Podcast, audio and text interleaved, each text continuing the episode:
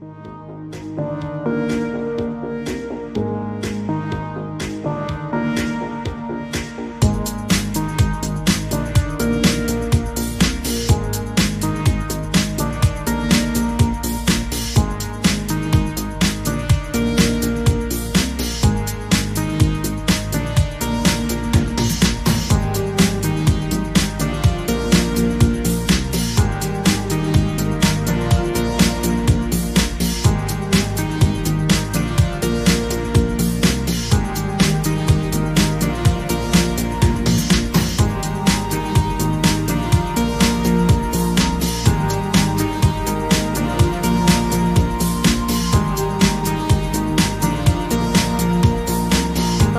Bienvenidos a La Decisión Justa.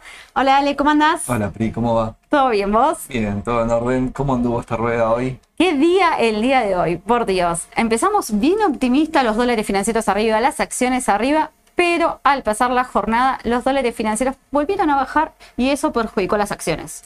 Terrible, ¿no? La volatilidad de estos días desde el lunes, porque el lunes empezamos con un dólar que se empezó a calmar. Hablo del dólar bursátil contado con liquidación y MEP que empezó a bajar, el martes siguió bajando, el, ayer por la mañana llegó el contado con liquidación 8.27, como decían en la mañana del mercado Evisole, y después empezó a subir al mediodía. Viste que con lo de la alianza, esta, bueno, cosas inesperadas o esperadas para algunos, no lo sé, empezó a subir y hoy empezó subiendo, después terminó bajando. Sí, terminó el contado con liquidación alrededor de un 2% abajo y el MEP por letra bajó casi un 4% el día de hoy. Ah, bastante. Es bastante, bastante, bastante. Entonces, la pregunta es, ¿compro?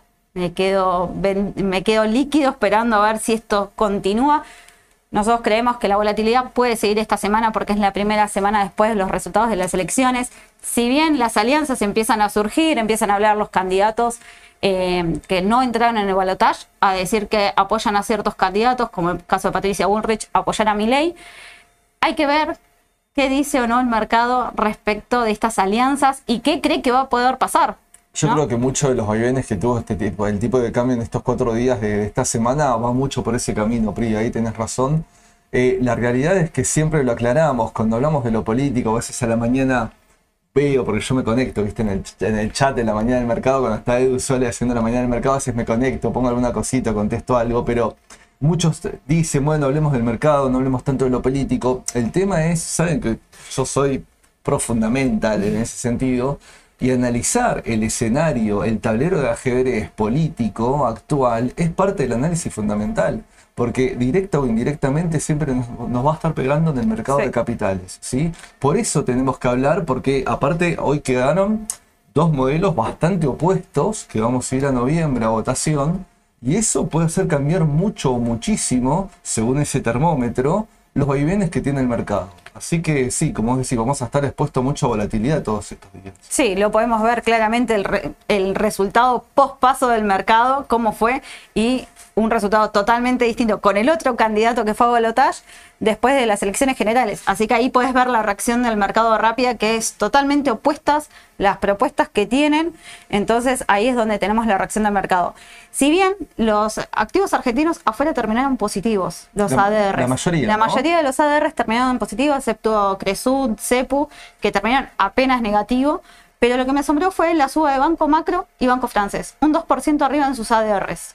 Importante, porque también tuvo mucha volatilidad. Yo en un momento vi que la mañana estaban con macro en el relativamente neutro. Sí. Lo vi rojo en un momento, junto con Galicia y el resto de los bancos, más que otros papeles argentinos, y subió y terminó positivo. Esto es volatilidad. Son velas amplias, es cambio de signo permanentemente durante pocas jornadas o hasta en, la misma rueda bursátil. ¿Sí? Y esto de lo que estamos hablando todos estos días, ¿no? Pero qué buen dato que me estás dando, porque yo no vi el cierre, la verdad honestamente, digo, del tema de, los bancos, ¿no? Principalmente macro y francés. Sí. Eh, macro y francés fueron los que terminaron 2% arriba. Galicia estaba positivo cuando la terminé de ver, pero no en la magnitud que macro y francés. Si bien los bancos, como decimos, son los más retrasados, fueron los más golpeados antes de las elecciones, por eso tienen un poco más de recorrido que otros activos, siguen siendo de riesgo, porque son los mayores tenedores de deuda pública lo vienen remarcando Sole en los vivos de la mañana, así que eso no hay que dejarlo atrás. Pero bueno, es llamativa la, la suba del día de hoy. Sí, sí, a ver, los bancos siempre, yo, yo, digo, si ya Argentina es volátil por características propias y los papeles argentinos por ende también, y mucho más en este contexto, los bancos para mí es un subconjunto dentro de este conjunto aún más volátil todavía. Sí. Entonces eso es lo que, bueno, del otro lado tienen que tener cuidado, tienen que ver sus horizontes. En el corto para mí es absolutamente impredecible, ¿sí? Que por estos vaivenes que estamos hablando, pero bueno, algunos quieren aprovechar estas bajas fuertes de los bancos para posicionarse más a mediano o largo plazo. Es una estrategia, tiene sus riesgos que lo tienen que saber, pero no deja de ser una estrategia. Exacto. Y hablando un poquito de ADR, y mercado local, la brecha cambiaria está un 1,8% más o menos. Eh, Entre dólar MEP con AL, con AL y, contado con liquidación con Coca-Cola. CEDAR de Coca-Cola Exactamente. Sí. Un, más o menos un 1,8%, lo que sigue mostrando esta baja de los dólares financieros, que bajó mucho más el contado con liquidación respecto del dólar MEP. Eh, lo que bueno, sigue siendo una oportunidad para comprar CDRs. Sí, sí, para empezar la oportunidad para comprar CDRs. Sepan que, a ver, el CDR, vamos a hablar un minutito del tema de CDRs. ¿Cuáles son los factores o los componentes que influyen en la variación del precio de los CDRs? Y son tres, ¿sí? Primero, la propia cotización de ese papel en su mercado nativo. En este caso, la mayoría son en Nueva York, en Estados Unidos, es decir, la cotización que tiene ese papel en Estados Unidos. Supongamos Coca-Cola, Apple, Amazon, cualquiera, cuánto está cotizando en dólares en Estados Unidos va a influir, obviamente, en su cotización local. La segunda variable es el tipo de cambio. En este caso, el contado con liquidación, que es el que nos relaciona ¿sí? todo lo que es la plaza local con la plaza de Nueva York. Siempre que hablamos de estas dos plazas, el vínculo entre títulos a través de ellas es a, a través del contado con liquidación. Y ese es el segundo factor que tenemos que tener en cuenta. Y el tercero es en Argentina la propia fuerza de oferta y demanda, que puede ser muy distinta a las fuerzas de oferta y demanda que estén en el exterior. Eso a veces hace justamente que el contado con liquidación con un papel sea un poco distinto al contado con liquidación de otros papeles. Exacto. Pesos más, pesos menos, anda más o menos por ahí, pero a veces hay brechas un poco más grandes. Estos tres factores son los que afectan un CEDAR local en sus precios. Por lo tanto, el tipo de cambio, como vos estás diciendo, sí, es un tema importante a la hora de considerar el CDR. Y hablábamos recién de la volatilidad que está teniendo, ¿no? Que bajó, que subió, que ahora baja de nuevo. Bueno, sepan que el CDR va a estar bailando dentro del mismo samba que el tipo de cambio. Sí. Eso es importante. Bueno, bien, ¿y algún dato más de color? Bajando un poquito al exterior, la volatilidad que se está viviendo en el mercado de Estados Unidos. También. Esto se debe a presentación de balances que ahora les vamos a estar comentando con Ale, los que vinieron llegando durante la semana. Y que la semana que viene la Reserva Federal va a anunciar su política monetaria. ¿sí? No solamente si sube o no la tasa de interés, que nosotros ya se prevé que no va a haber suba de tasas, sino lo que dice la Fed respecto de cómo está la economía estadounidense, que es eso ya el factor que hoy está moviendo al mercado. Las tecnológicas hoy bajaban fuertes, que es lo que más arrastró creo el mercado del día de hoy, eh, a la baja directamente, si bien algunos papeles puntuales estaban positivos, eh, mayormente estuvo en tendencia bajista. Sí, y es clave porque creo que los tres índices se está observando que están en unos niveles de definición, ¿sí? Para ver digamos, para dónde va a disparar un poquito esto es muy importante. Hay que ver el primero de noviembre, ¿sí? exactamente es el día que la Fed va a determinar si hay un aumento de tasas o si siguen igual. El aumento de tasas sería de 0,25. Habían dicho en algún momento que algún aumento más de tasa iba a haber en el año. No vino en las últimas dos, tres revisiones aumento de tasa, sí.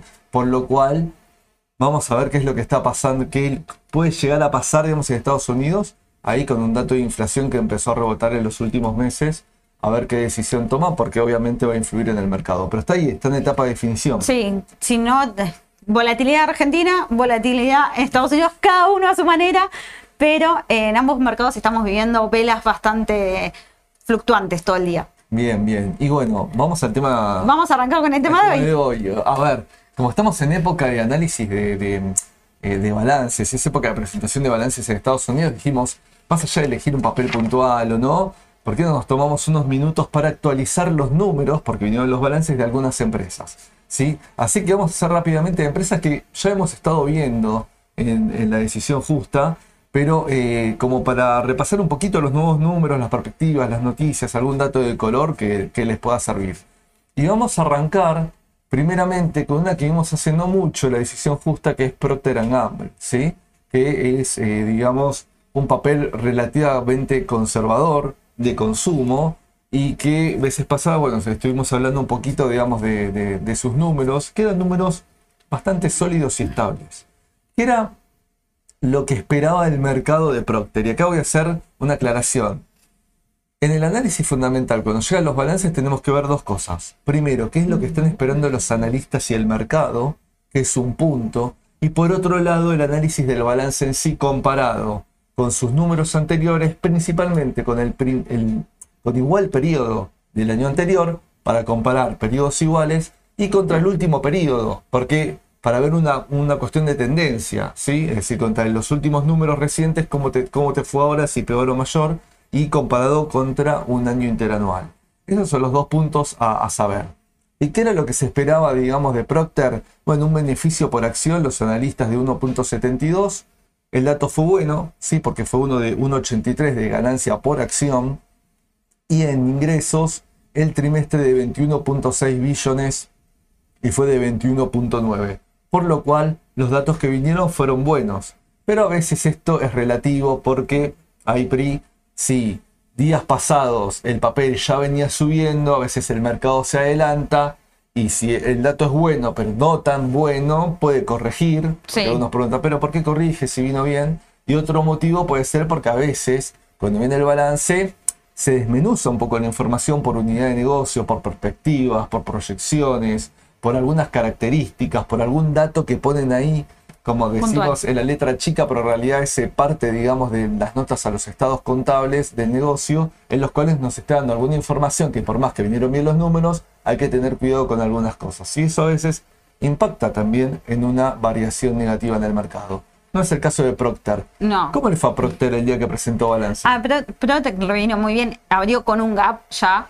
Y eh, subió un 2% en la rueda de ese día. De ese día, sí, cuando vino balance subió un 2%. Sí, porque vino en el pre, eh, abrió un 2% arriba, volvió a la media de 200 que estaba por debajo, viste, con la caída del consumo masivo, habían bajado todas las acciones de consumo, vuelve a estar por encima de la media de 200 y está cerca de los 150 dólares hoy nuevamente, que es más o menos el valor con el que cerró el día del balance. Perfecto. Así que a mí es un papel que me gusta, el conservador puede ser una opción, me parece. No, no, muy bien, aparte muy buen dato, porque desde el análisis técnico, cuando toca la media de 200 hay que ver su comportamiento ahí, porque si hay un comportamiento con volumen y en alza, puede romper esa media y puede seguir subiendo. Es más, si las medias cortan, cortas, cortan la media de 200, digamos. Un famoso eh, Golden Cross. Claro, ahí también es un, buen inicio, así que bueno, habría que ver. Ahora está por arriba de la media de 200, así que puede seguir en tendencia alcista. Bien, y en cuanto a los números, ahí vamos a estar viendo, repasando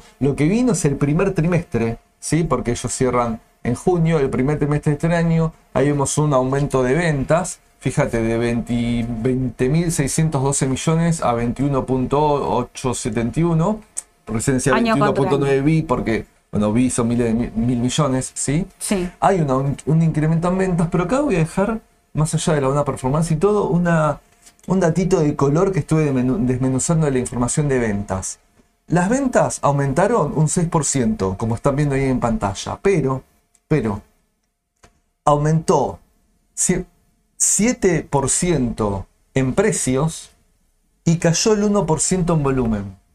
Es muy bueno a veces desmenuzar en las ventas lo que se llama P por Q o precio por cantidad. Es decir, analizar si las ventas están subiendo por un aumento de precios o por una mayor demanda, un aumento genuino de venta de volumen de productos. ¿sí? Y en este caso, ojo, porque la venta de productos cayó el 1% el aumento de las ventas proviene por un aumento del 7% promedio de sus precios de sus distintas líneas de productos. Y no es un dato menor, porque hablábamos días pasados, cuando hablábamos del sector de consumo de Estados Unidos, ojo con la caída, con la disminución del consumo per cápita, según los últimos datos estadísticos de Estados Unidos que venía cayendo. ¿sí? A ver, parecerían igual ahora que querían rebotar, digamos, las, las empresas del sector de consumo, esto se daba por un tema de un riesgo o un miedo que había a, digamos, una recesión económica, lo cual afecta al consumo. Pero ojo con este dato al desmenuzar las ventas que no está tan bueno, ¿sí?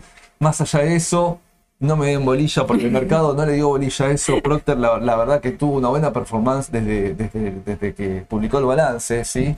Y obviamente sigue siendo una empresa sólida con muy buenos números como los están viendo. De hecho, mejora, fíjense, su ganancia bruta, que es su margen directo de costos e ingresos, su ganancia operativa, ya sumando sus gastos fijos de estructura, ¿sí? Su capacidad de vida, fíjense también el margen, como aumenta del 27 a un 30% y nominalmente casi en mil millones de dólares y su resultado final. Muy buenos números, muy buenos números. Solo este datito de color, tampoco 1% para que no desesperemos en las caídas de los volúmenes, pero este aumento del 7% también nos está hablando de la inflación de Estados Unidos, ¿no? Es decir, es importante el dato, digamos, como, como para compartirlo con ustedes.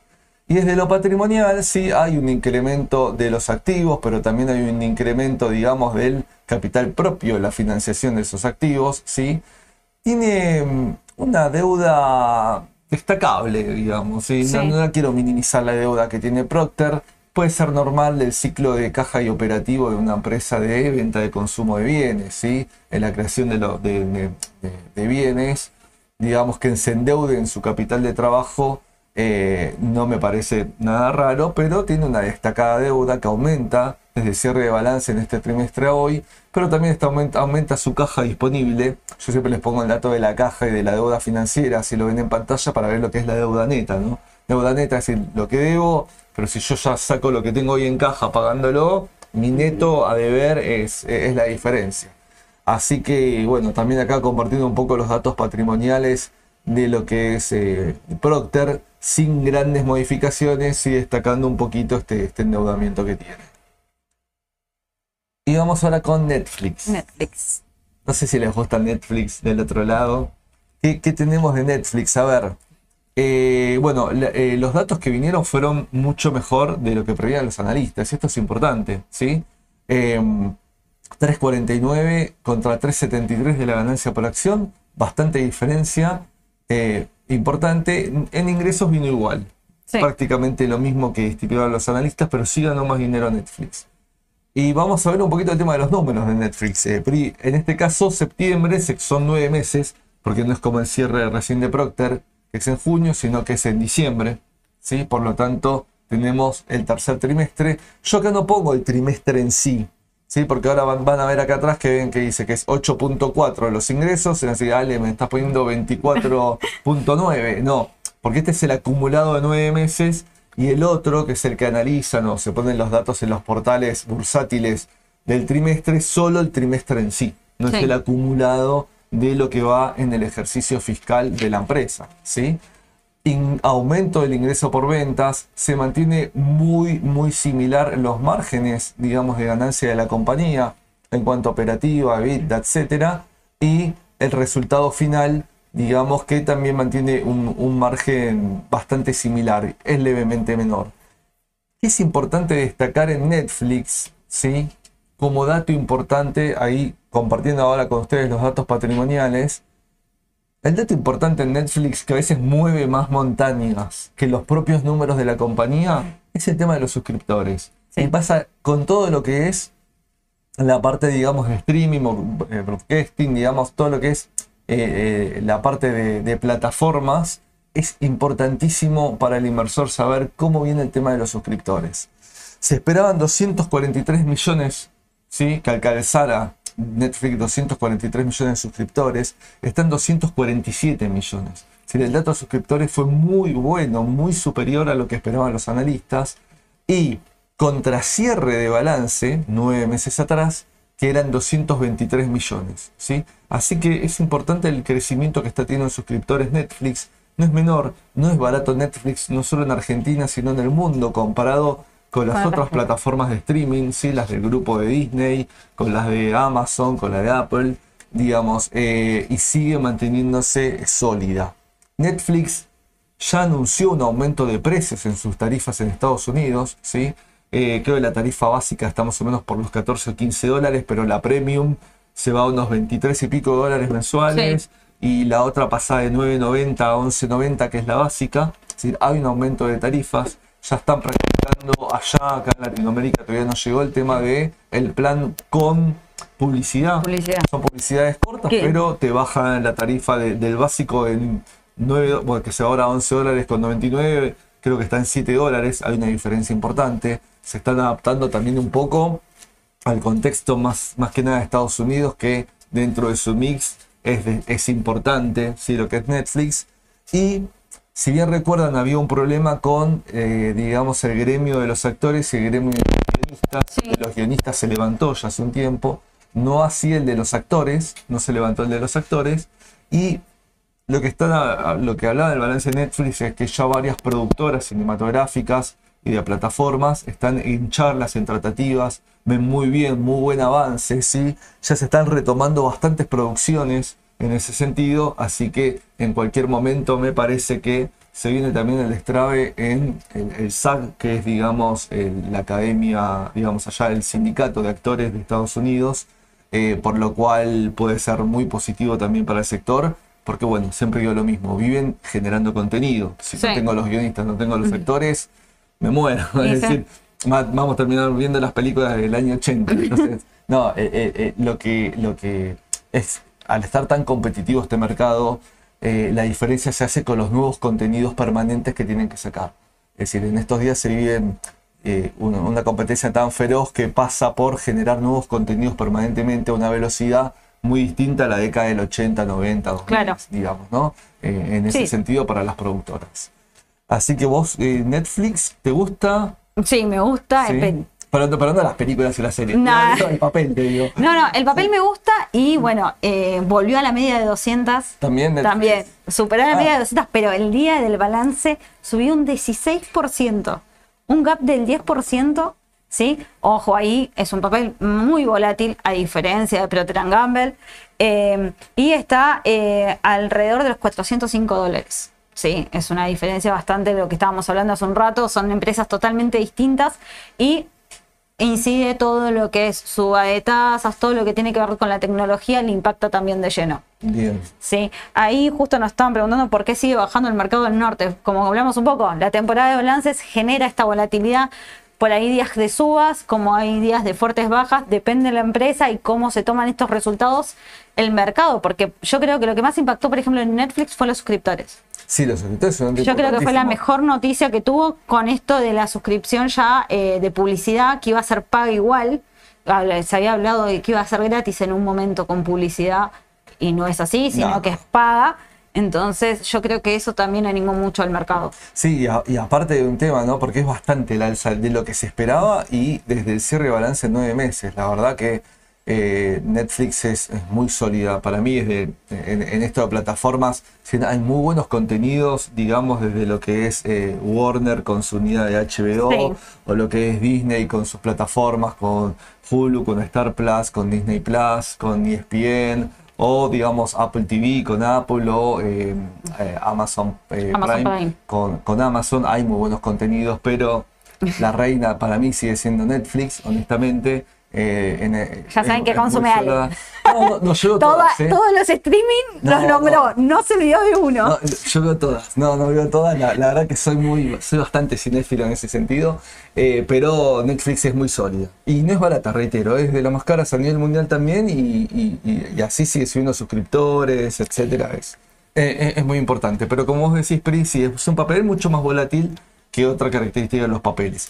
A veces está como en, en un intermedio más cerca de una tecnológica, te diría, que, Sí. ¿no? Sí, Que- sí, sí. que- que un papel de, de, no sé, de salud, consumo o otro tipo de servicios. Es que ahí ves la diferencia también en la volatilidad cuando presentan balances. O sea, a veces cuando es la presentación de balances uno dice, ¿qué hago?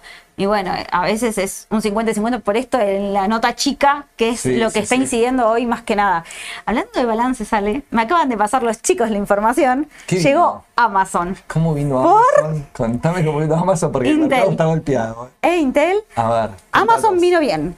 0,94 y se esperaba 0,58 en beneficios por acción y los ingresos fueron de 143,1 billón Sí. contra 141,53. Bien. Muy bien. Bastante bien. Hay que ver la reacción ahora del mercado en, en- en- No me pasaron el after. En el cierre, cómo está y cómo va a ser mañana también, porque a veces el after el after opera con muy poco volumen, Sí. ¿sí? se acomoda mucho mejor mañana el papel cuando abra el mercado, pero es un inicio ya. Porque hay que ver esto, siempre digo, si hay algún comentario, un algo que Sí. nos pueda llegar a cambiar eh, la, la cuestión. ¿Y Intel cómo vino?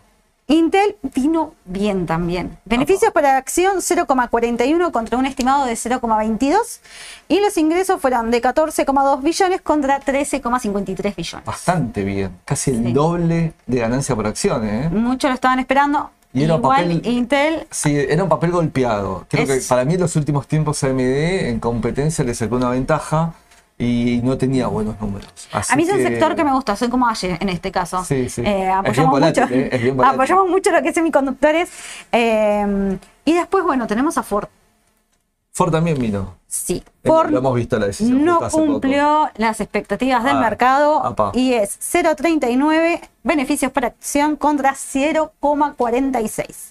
Y los ingresos fueron de 44 billones contra 44,05.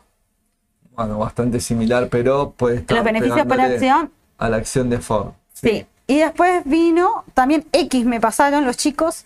Ganancias. American Steel. Sí, American Steel. Me la Eh, pidieron esa la otra vez. ¿Sí? Sí. Vamos, un día la vamos a hacer. Vamos a traerla entonces. Ganancias por acción 1,4 el actual y el estimado fue 1,1, Sí. así que bastante bien. Y los ingresos 4,43 contra 4,5. Bueno, Si bien los ingresos, sabemos que algunas empresas tienen, hacen inversiones, tienen algún gasto, algún gasto sería extraordinario en el transcurso de ese trimestre que presentan, así que habría que desglosar ahí un poco sí, hay que los ver. A ingresos. veces yo siempre soy partidario que un aumento de ventas no me dice mucho. Yo puedo vender menos, sí, y ganar más plata, que es el objetivo de una compañía. Explota digamos. Amazon, me escriben acá en el chat. Sí, y sí, sí. Y a veces puede- puedo vender más y ganar menos. Entonces el balance es de Vale me están pidiendo. ventas. Dice que viene, vino el balance de Vale también. A ver, vamos a consultar igual a los chicos. Mientras vamos continuando, ¿vale? Vamos continuando. Sí, bueno, para el cierre Netflix eh, me parece que, que vino muy bien, eh, vino sólida, me parece que se, se posiciona ahí en el mercado, ¿sí?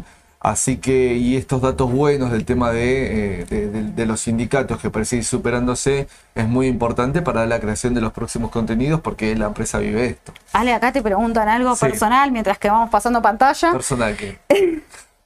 Dice, ¿dónde aprendieron ustedes? ¿En la facultad o en algún otro lugar? Bueno, yo particularmente soy contador público. Antes de entrar al mundo bursátil trabajé casi eh, 18 años en bancos, en análisis de riesgo. Así que medio que viene, vengo analizando empresas desde hace muchos años, ¿sí?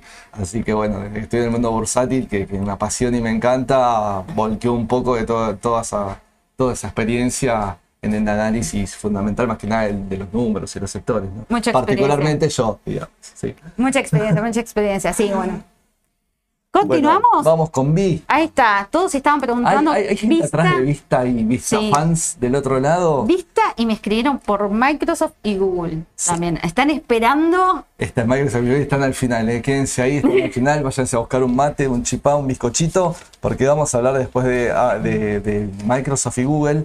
Pero vamos a hablar un poco de Vista, a ver, porque Vista tuvo, tuvo cosas así, eh, eh, antes de ayer vinieron los números, ayer fue la presentación, ¿sí? de, los números de la empresa y un poco las explicaciones, ¿no? Y, y Vista tuvo como cosas medias partidas de que aparecieron los números. Porque los números, voy a ser honesto, ahí están viendo en pantalla un 0,82 como 1,16 contra la previsión de analistas.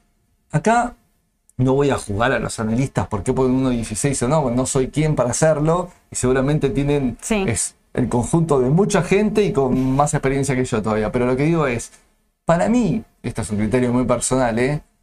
era demasiado optimista el criterio de los Claro. analistas. A ver, eh, Vista nos mal acostumbró que el año pasado tuvo como unos saltos muy extraordinarios, pero ¿por qué? Porque es una compañía relativamente nueva y porque puede tener esos saltos porque obviamente está creciendo permanentemente y mucho más principalmente lo no convencional en vaca muerta que lo convencional que lo va abandonando de a poco. De hecho, justamente uno de esos motivos es por el cual los números de Vista no generaron capaz la expectativa que se venía. Pero no significa que los números de vista fueron malos. Este es el punto. Hay algunas variables malas en vista, sí, Sí. relativamente sí que las hay, pero los números no son malos, vamos a repasarlos. Mira, PRI, nueve meses, ¿sí? Desde principios de años hasta ahora, fíjate que hay una caída de ingresos, hay obviamente en términos nominales una caída en casi todos los análisis de, digamos, de, de cómo es de, de rentabilidad, pero ya se me da vuelta la ganancia operativa en el EBITDA y la ganancia final. Es Sí. decir, en el trimestre, comparado con el mismo trimestre del año anterior, ganó más vista. Y en los nueve meses acumulados de ahora contra los nueve meses acumulados del 2022, también ganó más vista. Sí. Así que por lo tanto, no es para desesperar. ¿Por qué cayeron los ingresos del trimestre? ¿Sí? Bueno, ellos aducen, la otra vez había un tema operativo en algunas de las plataformas y ahora están diciendo que hay un traspaso de activos de lo que es la exploración y producción convencional a lo no convencional, que es donde se van a focalizar mucho más. Obviamente es posible, no digo que no, hasta es razonable, porque Vista tiene ya como para crecer mucho más en lo no convencional, eso ya lo sabemos, sí, en vaca muerta, Eh, pero digamos que eh, no me parece muy alarmante estos números. A ver, acá tengo acá unos números que voy a compartir con ustedes. La producción total, porque estos gases, petróleo, pues se llevan una unidad de millones de eh, barriles equivalentes. Sí. Sí. que o sea, en BOW, que es eh, barriles equivalentes. Bueno, sí, hay una disminución de la producción del 2% de manera interanual. Eso es verdad.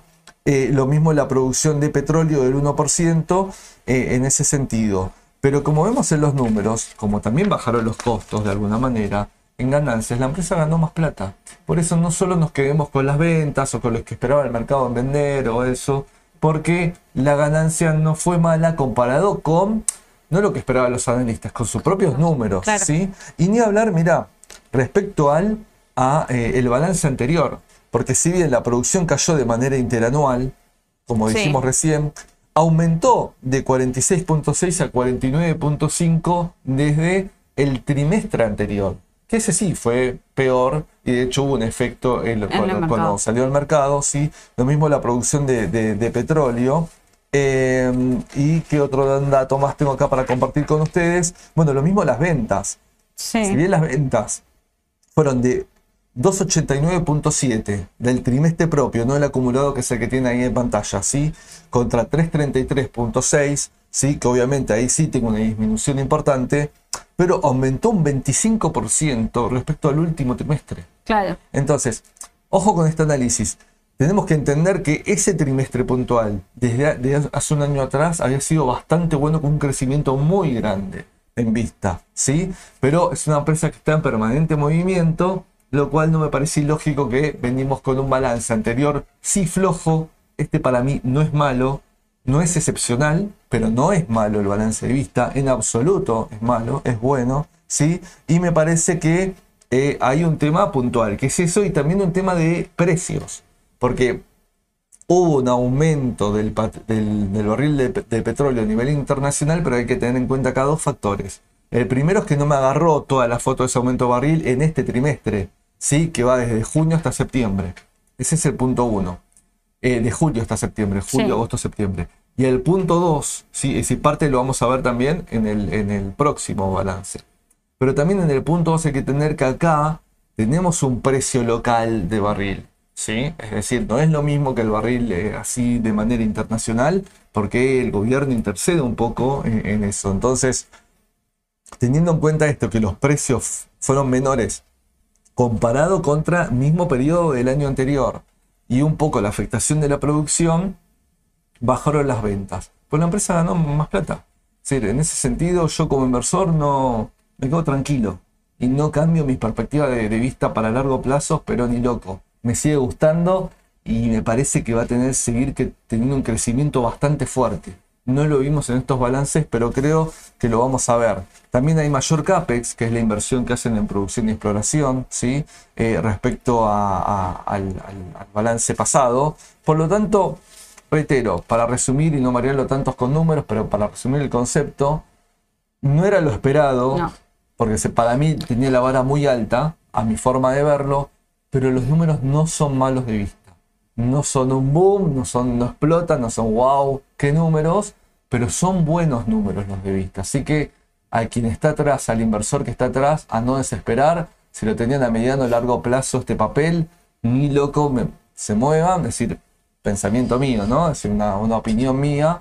Al que quiere entrar, aprovechen porque tuvo una baja Fíjese cómo lo tomó el mercado, creo que el mismo día de vista bajó poquito, no bajó, mucho. Muy poco. Bajó muy poco y, ayer bajó un poco más, pero también en efecto barril de petróleo. Que Eso, sí, hay altísima volatilidad en el barril de petróleo por el caso de eh, Israel y Hamas.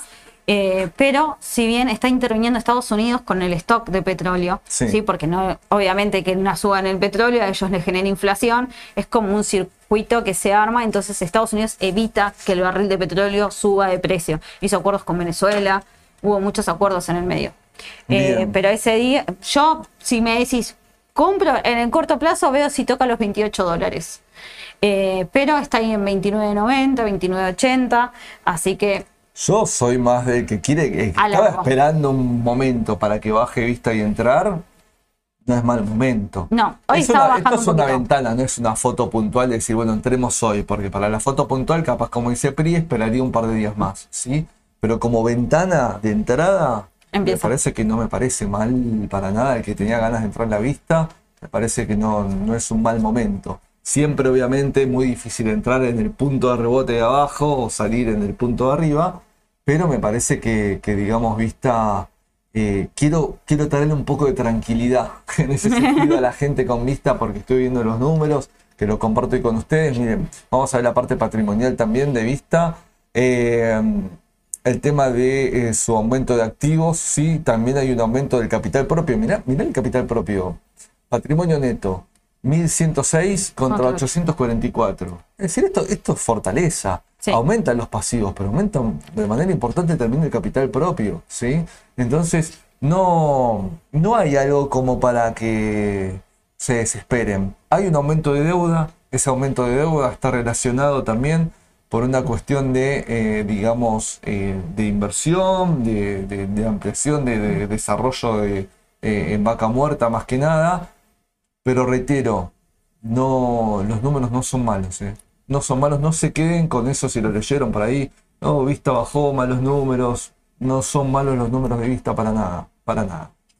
Y ahora vamos con las últimas dos que estaban preguntando. Sí. Las famosas Vamos con Alphabet, que es Google, ¿sí? Para los que siguen ahí, atrás. Eh, ¿Qué pasó con Google? Porque mira, mira Prila, acá vamos a tener como una dicotomía, ¿no? Mira, tenemos 1.55 de ganancia de dólares por acción contra 1.45 que se esperaba. Y 76.69 en ingresos, eh, billones, contra 75.98. A priori yo veo esto y decís, bueno, Alphabet, si el mercado estaba más o menos normal, subió Google. ¿Qué pasó con Google el día del balance? Bajo, sí. Eh, lo que sí testió fue la EMA de 200, pero rebotó. Sí. Estuvo bajando hasta un 7% ese día. Ese día, bueno, ahora vamos ese a explicar. Día fue fuerte. lo, voy a ese día fue fuerte. Lo voy a explicar por eh, qué. Uno miró los números cuando salió, eh, porque salió en el after, entonces al otro día vimos realmente cómo fue el efecto final del balance. Eh, y veíamos que había empezó a bajar, empezó a bajar fuerte y bueno, al otro día mantuvo la baja esa del 6%, 6,5, se estuvo manteniendo en eso. El tema es esto que venimos mencionando. A veces no es solamente el resultado lo que espera el mercado, sino mira mucho la letra chica del balance, que son las notas eh, al pie. Y voy a compartir ahí qué es lo que pasó con Google, porque fíjense, las ventas fueron mayores, fíjate los márgenes, se mantiene bastante estable, desde este punto de vista es más, la ganancia final fue mejor, diría, bueno, es espectacular, pero, pero, pero, siempre hay un pero, ¿sí? Voy a compartir un par de datos con ustedes. A ver, hay algunas divisiones de negocio, como por ejemplo el de nubes, que lo tengo acá, que bajó un 18%. ¿sí? Y eso no es menor, porque el tema de Google Cloud, en este caso, pero el negocio de nubes en las tecnológicas, tiene una alta competencia entre todas. Terrible y feroz competencia. Es un producto que representaba un poco más de del 10% de los ingresos de Google, el resto es búsqueda, digamos, lo que es eh, publicidad, etcétera, como la conocemos a Google, ¿no? es un fuerte, pero el negocio de nube que cada vez se sigue siendo más fuerte, se esperaba mucho más de Google eh, en lo que es el negocio de la nube. Y fíjense que una caída del 18% no es menor, porque la competencia te puede pasar por arriba acá en lo tecnológico, no es, es importantísimo. El negocio de nube, vamos a refrescarlo, es un negocio, como ya sabemos, de, de data, arriba, que no es necesario que lo tenga yo, pero estoy hablando a nivel corporativo de, empresas y compañías. Sí. Entonces ahí la, la, competencia es feroz, es feroz. Por lo tanto, tener un mal dato en este segmento, que es uno de los tantos segmentos en boga, después le seguirá inteligencia artificial o otros que tendrán todavía mucho gasto en desarrollo y todavía no tanto en ingreso, ¿sí? Pero digo, en este segmento puntual, es un dato muy importante, muy importante. Y fíjate lo que pasó con Google, ¿no? Porque tuvo una caída fuerte, después repuntó. Estimo que hoy no sé cómo habrá cerrado, pero todas las tecnológicas estaban medio bajando a la baja, así que capaz que bajó de nuevo Google. Pero este es el dato importante de Google que quería compartir con ustedes. Porque vamos a la parte patrimonial también de Google. Mira, mira la solidez que tiene. No solo también aumenta el capital propio con su aumento de activos, etcétera. Pero mira el detalle este, deuda financiera, lo voy a marcar acá, ¿no? baja respecto al cierre de balance. Sí. Y la caja sube, es decir, la deuda neta es negativa. Y yo con la caja que tiene, con la caja que tiene Google, eh, eh, Alphabet, paga toda la deuda y le sobra guita. Perdón la, expresión de cómo lo digo, ¿no? Pero fíjate lo que es, es una gran empresa, ¿sí? Sí. Pero, bueno, en esta competencia feroz, esa unidad de negocio trajo un dato muy malo y bueno, el mercado se lo hizo saber un poquito en el momento Google. Sí, hoy cerró un 2,6% bajo. Miren estos números, miren esta solidez patrimonial, patrimonio neto, fíjense, de 2,73 contra el 3,96 del activo total. Los márgenes que recién estaba compartiendo con ustedes, ¿sí? No es que son boa de márgenes, pero son buenos márgenes dentro de todo. Entonces, y, lo que hablo ¿no? de la solidez, digamos, eh, en la parte financiera y patrimonial para afrontar su deuda, no ni hablar, es decir, no tiene un problema ni de liquidez ni financiero la compañía, en ese sentido nos podemos quedar tranquilos.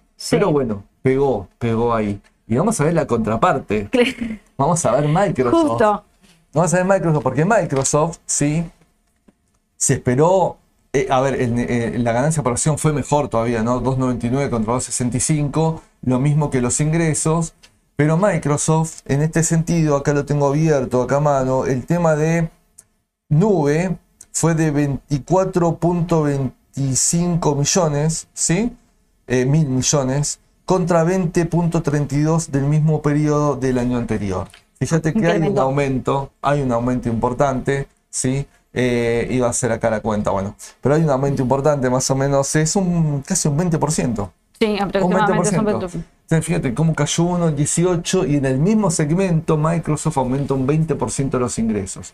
Entonces, esta es la lectura. Porque Microsoft eh, reaccionó bien ese día, me parece, ¿no? Sí, subió un, subió un, 3% ese día, pero hoy se comió toda la suba del día de ayer. Pero solo Microsoft o todas las tecnologías. Todas las techs bajaron hoy, yo creo que es por la incertidumbre que se presenta al primero de noviembre. Puede ser, coincido con vos, porque pasa esto, ¿no? A veces el dato puede ser bueno, en el momento hay una reacción del mercado por el balance, pero el sector o la macro me lleva puesto, no pasa solo en Argentina, pasa también en el mundo. Entonces, a veces, es más, a veces hay un contagio. Si a Google le fue mal, ¿por qué no el día de mañana le puede ir mal al resto? Claro, sí, sí. Ojo, porque también hay un efecto contagio porque a una le ha ido mal, a las otras también, a una le va bien y se contagia a las otras, o hay un tema sector. Bueno, ahora está corrigiendo, como decimos, Microsoft, pero la reacción inmediata a estos datos, y esto es lo que quiero que se queden ustedes, sí, importante cuando analizamos los balances, es de que esta unidad de negocio tan sensible, tan competitiva, tan de moda hoy en día, uno bajó un 18% y el otro aumentó un 20% y por eso las reacciones inmediatas fueron totalmente distintas. Exacto. Igual también sigamos compartiendo, mirá los márgenes de Microsoft, son un poco más sólidos todavía que los de Google. Sí. En ese sentido, fíjate, estábamos del 35-39%, estábamos en el 20 y pico de ganancia final en lo que era Google. Y acá también se vuelve a repetir lo mismo, no con tanto, tan holgado como era en el caso de, eh, Google. de Google, pero también acá eh, Microsoft le sobra más caja para pagar la deuda. Esto, esto es fantástico. En Google, para mí, Google es más sólida patrimonialmente ¿eh? y de manera financiera que, Microsoft. Fíjate que Microsoft casi la mitad del capital propio financia los activos totales. Sí. Y recién vimos que en Google el porcentaje era bastante mayor que eso. Pero también, a ver, tenía- aumentó la deuda de manera significativa. Este es un trimestre también, ¿sí? Este es el primer trimestre. Contra cierre de balance, pero también eso lo tiene en caja, porque aumentó muchísimo la caja. Claro. Todavía no le dio un destino o algo. Y ojo, y ojo que muchas veces juega las compañías con que, por más que tengas la plata financieramente, me conviene apalancarme y invertir y ganar un spread, es decir, eh, el análisis de, de cash management, como se le dice, ¿no? En sus, en sus cerebros financieros muchas veces juegan con esto, entonces igual se endeudan por más que tienen la plata. Entonces, eh, bueno, habrá que ver si esta plata que está acá en esta foto le dan un destino de aplicación o sinceramente va a bajar después el nivel de deuda y solo se está jugando con un tema de tasas. Pero, pero bueno, también queríamos compartir un poco eh, Google con ustedes. Nos estamos quedando un poco sin tiempo. Sí, Sí, al- seguramente el jueves que viene, PRI, como seguimos con algunos balances más de estos días que se están presentando, volvamos a hacer lo mismo. ¿eh? Sí, hay mucha gente que está pidiendo Pepsi, eh, City, te están pidiendo un montón Bueno. de balances, te están preguntando por un montón. PepsiCo vino a, hace, a principio de esta etapa de inicio de balances, así que vamos a actualizar los números. City también vino. Sí. Así que podemos hacer lo mismo que hicimos hoy con cinco balances que vinieron estos días. Vamos a hacer lo mismo el jueves que viene, si te parece, cinco balances más Sí. para repasarlos con los números fresquitos que han venido eh, hace, hace un par de días. Y hay un montón de consultas eh, también por ratios de los CDRs, como para llevar afuera y todo eso. Eh, nos dejan las consultas, igual nosotros se las vamos a responder siempre. Estamos todo el equipo respondiendo, las pueden ir dejando y nosotros vamos a ir contestando porque ahora, bueno, nos estamos quedando sin tiempo, como dijo Ale. Gracias a todos por conectarse. Suscríbanse al canal de YouTube, denle like al video y los esperamos el jueves que viene. El jueves que viene con la parte fundamental, seguramente el martes por la mañana la decisión justa con Eduardo y con Soledad. Por la tarde estará Mauro también con el análisis técnico, no sé si con vos o con Aye. Con Aye seguramente. Bueno, veremos a ver con la parte de análisis técnico. Que tengan un, un buen fin de. Un buen fin de Sí. semana, sí, a no desesperarse, tranquilos con los CDR, sí, que el mercado siempre da oportunidad. Así que nos vemos y cualquier duda estamos siempre para responderles. Y a bancarse un poco la volatilidad si quieren estar comprados. Es así. Acá en Argentina va a pasar esto de cara a las elecciones. Estamos estirando un mes más el tema de, de elecciones. Así que bueno, es lo que estamos viviendo. Muchas gracias por, por acompañarnos y que tengan buenas tardes.